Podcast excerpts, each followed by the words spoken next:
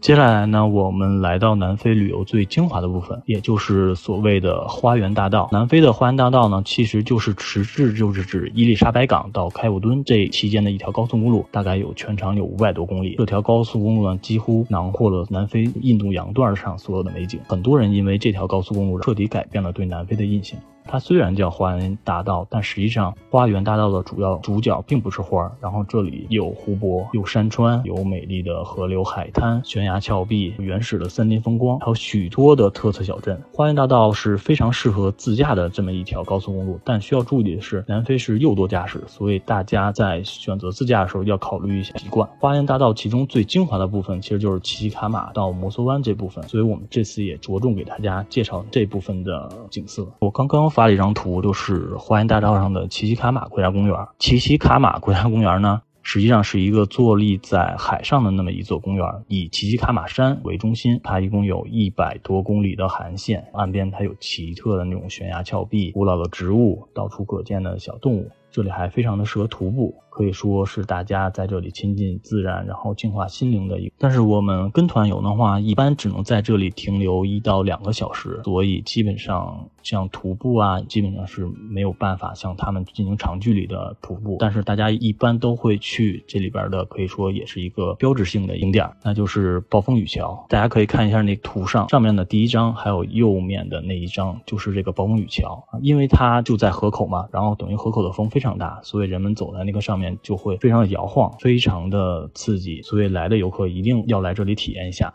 如果大家觉得这个桥还不够刺激，那再往下还有一个，下面这个桥呢，就是布劳克朗斯大桥，它一共高是二百一十六米，据说是目前商业桥里面商业蹦极桥梁蹦极里边最高的，所以大家可以自驾的话，或者是有时间的话，可以来这里体验一下。跟团游还是没有时间让客人有足够时间去体验，只能从远方去看其他人跳下来的惨叫。我又发了两张图，这个是在奇奇卡马里面拍的，应该也算是花园大道上比较独特的，因为它的海水是黑色的，被当地人说是可乐海。这个是由于海水含铁量比较高造成的，所以从这里可以看到黑色的海。刚才我发了那张图，就是奈斯纳，号称是南非的瑞士小镇，可以说是花园大道上一个最漂亮的一个小镇这里有天然形成的一个泻湖，而且它还有一个特别好听的名字，号称叫珊瑚湖，也有叫羽毛湖的。然后在这里乘坐游船领略一下珊瑚湖两岸的那个秀丽的景色是必不可少。在纳斯奈呢，生蚝是特别的有名，因为它的海水是无污染，生蚝也没有明显的海水味道，还有腥味，基本上是入口即化。小镇每年六七月份还会举办生蚝节，在游船上也是有现卖的新鲜的生蚝，所以品生蚝也是很游客必不可少的。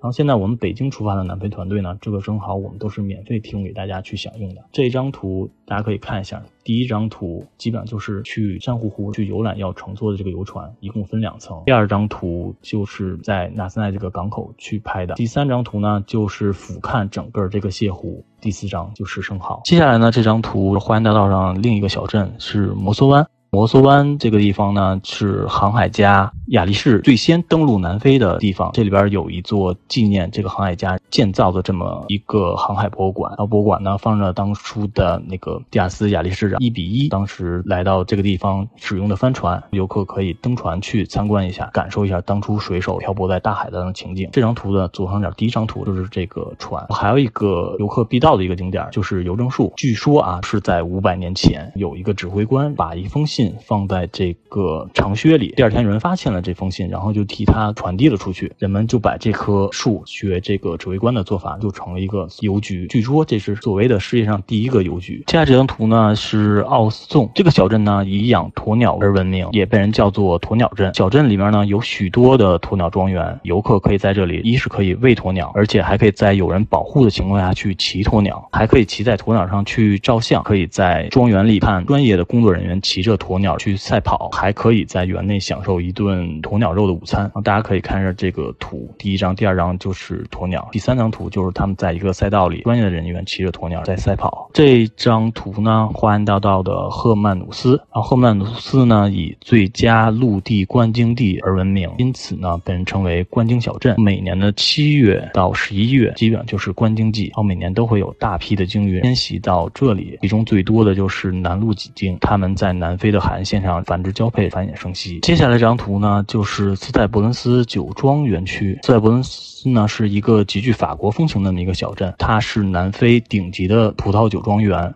这里有很多的酒庄，然后在这里呢，在这些酒庄里，我们可以参观它的酿酒的车间，然后包括它酿造的过程，最后还可以去品酒。我们团队游的话，一般会安排客人，比如品三到四种酒。如果游客喜欢的话，也可以进行购买。南非的当地的葡萄酒是非常便宜的。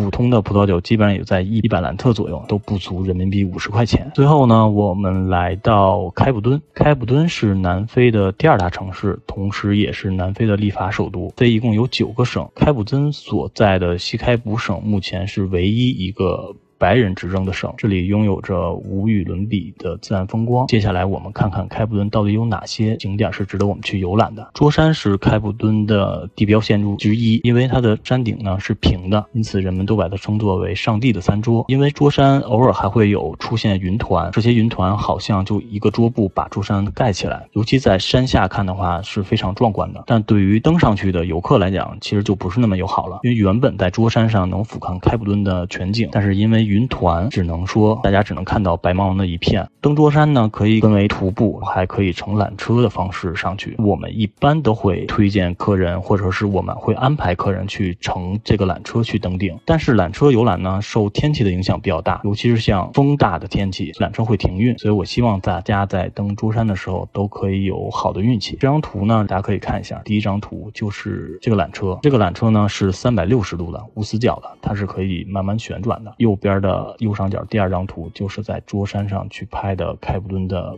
全景，左下角第三张在桌山上的日落，然后第四张实际上就在开普敦的一个港口吧，或者是一个博岸，就是 waterfront 的这么一个地方去拍的桌山。接下来这张图呢，就是开普敦的海豹岛还有企鹅的保护区。然后其实这两个地方它不是相邻的，但是因为我觉得都是小动物比较相似，就坐在一张图上。海豹岛呢，实际上它应该在豪特湾那个附近。咱们前张海豹岛。去游览呢，需要是乘船游览，游客是不可以去上岛的，只能在游船上去环岛去游览。会有成千上百只的海就在这个礁石上。这种软毛海豹可以说是不是南非，应该是南部非洲的本土品种。像后面的二三四就是企鹅保护区，也叫企鹅滩，它基本上是在那个开普半岛上的西蒙小镇上。据传就在这个企鹅滩这个地方是有很少的企鹅的，基本上好像只有几对的企鹅。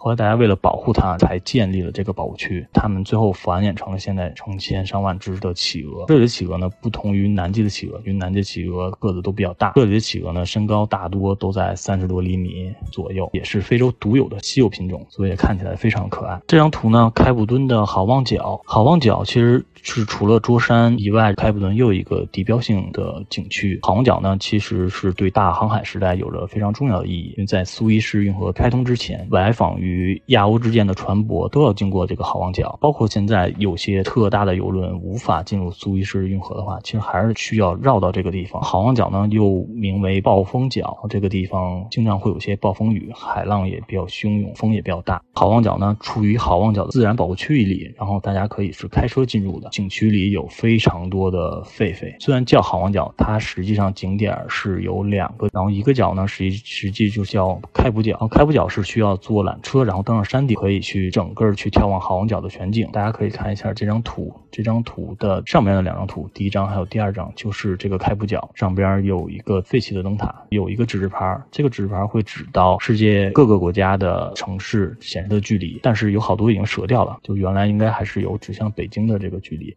但是它实际上好多都已经风大，已经吹掉了。然后好望角呢？好望角其实就是在海边，就是我右下角的那个最后一张图，第四张。基本上这张图就是游客必来这个地方，一定大家会在这个地方去照相的。好望角呢，就通常会被大家误认为是非洲大陆的最南端，但实际上非洲的大陆最南端在是在好好望角在偏东的地方，叫格加勒斯角。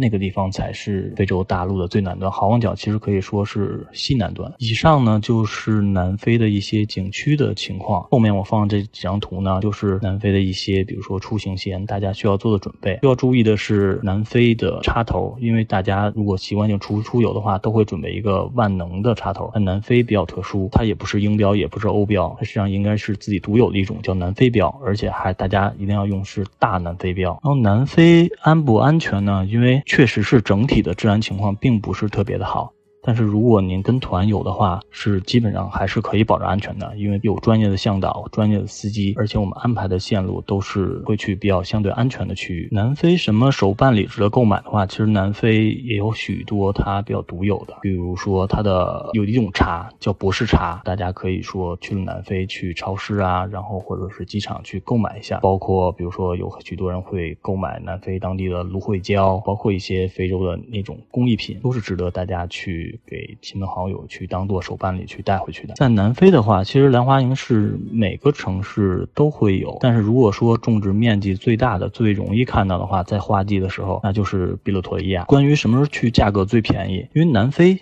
事实上，它是没有特别明显的淡旺季，因为它本身就一个南半球的国家，基本上就是它一年四季都不会有特别冷的时节，所以说基本上它的淡旺季价格跟咱们的跟咱们国内的淡旺季实际上是差不多的。比如像寒暑假，然后黄金周价格肯定是会高的，然后其余的时间基本上价格都是一样的，要十二天左右，这是算上集合的时间，还有回来到达的时间。